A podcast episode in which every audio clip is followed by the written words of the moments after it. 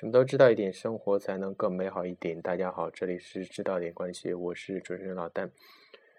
今天我们来谈这样一个话题，它的名字叫做“少数人呃才走的路”。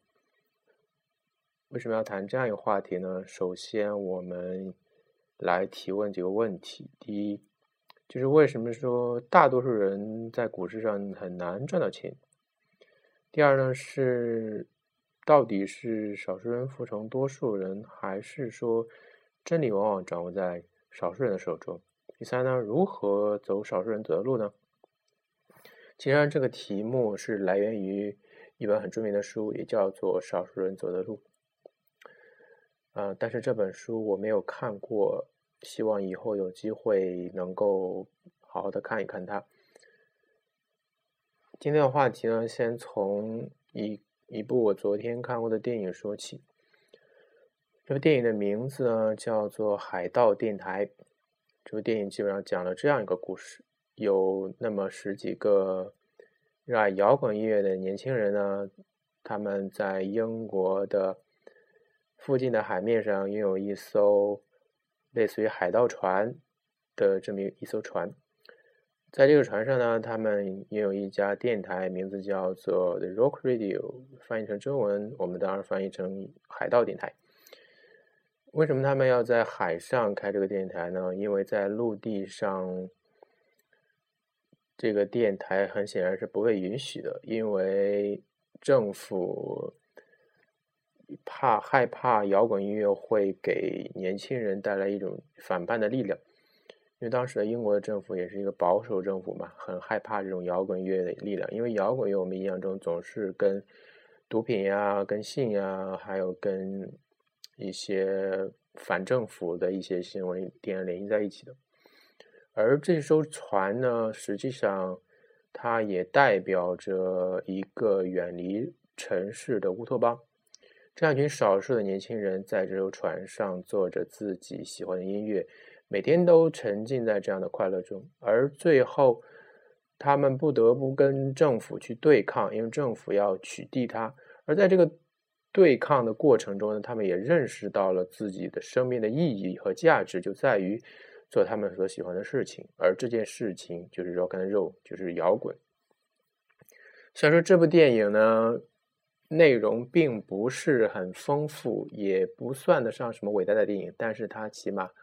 下面昭示了一个这样的问题，就是少数人走的路，少数人所选择的一些事情，有的时候给我们带来一些很给我们社会带来一些积极向上的这么一种力量，给我们社会带来一种美好的这么一种冲动，让我们社会能够更美好一点。所以说，我说我们要，我们每个人在自己的生活中，如果有这样的机会。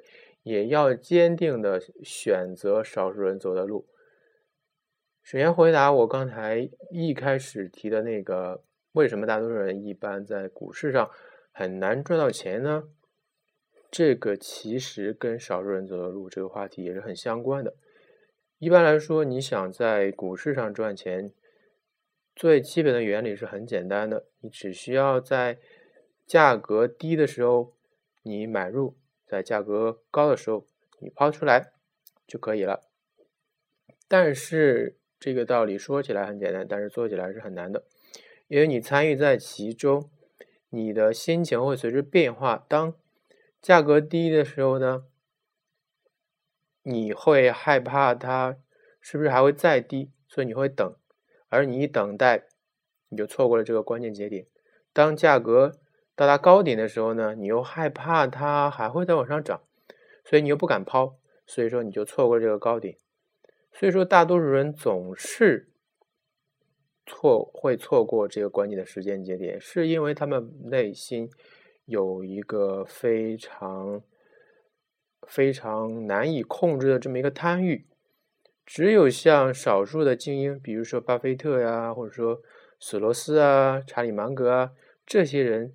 他们修养到达一定程度，才能够让控制住自己的每天不要去那么频繁的操作股票，才能够通过长远的一个趋势来判断这个股市的走向，所以才能够赚到钱。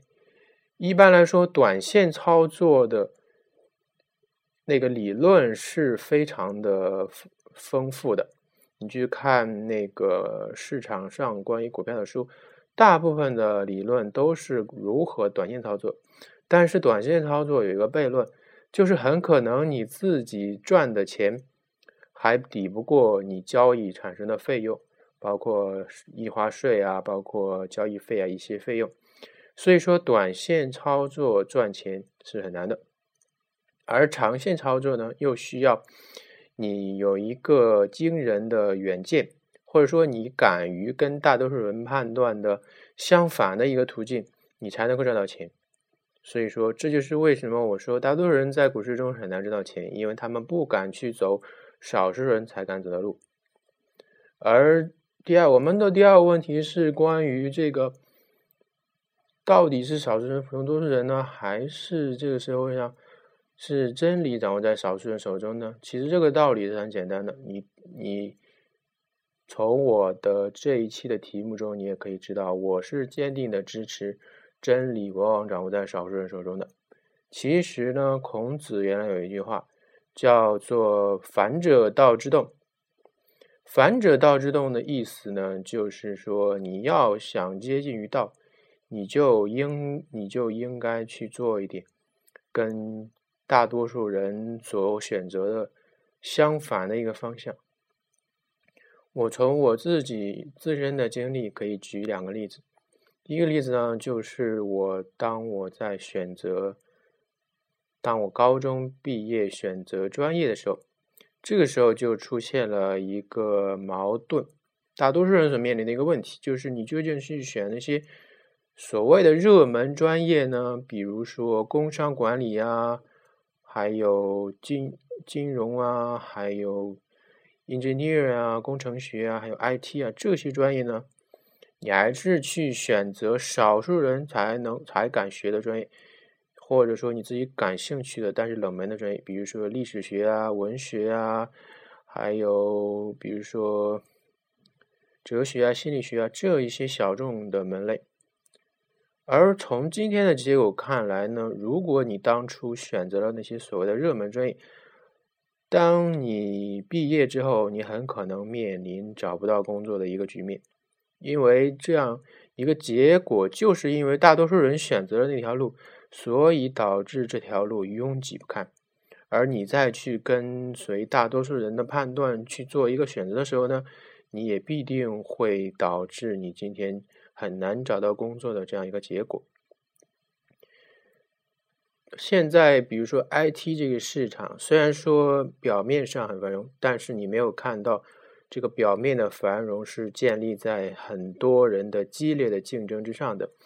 我们都知道，程序员的那个工资是非常高的，但是你不知道他们程序员圈里有一个。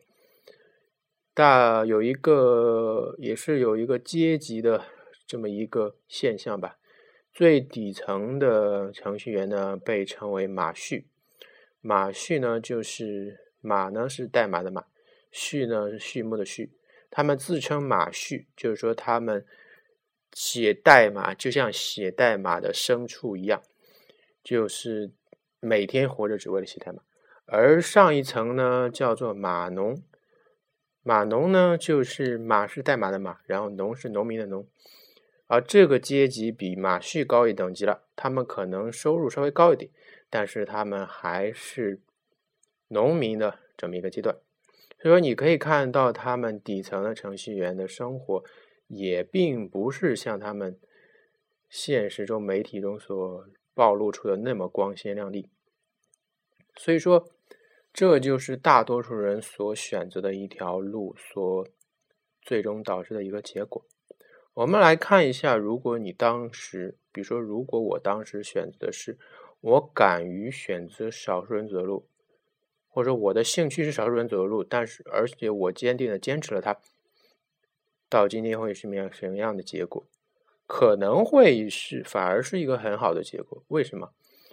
你没有看到我们所学的这些少数人的才选择的这些专业，比如说心理学啊、历史学啊这些文科的专业，反而在今天的社会中会有大的用处。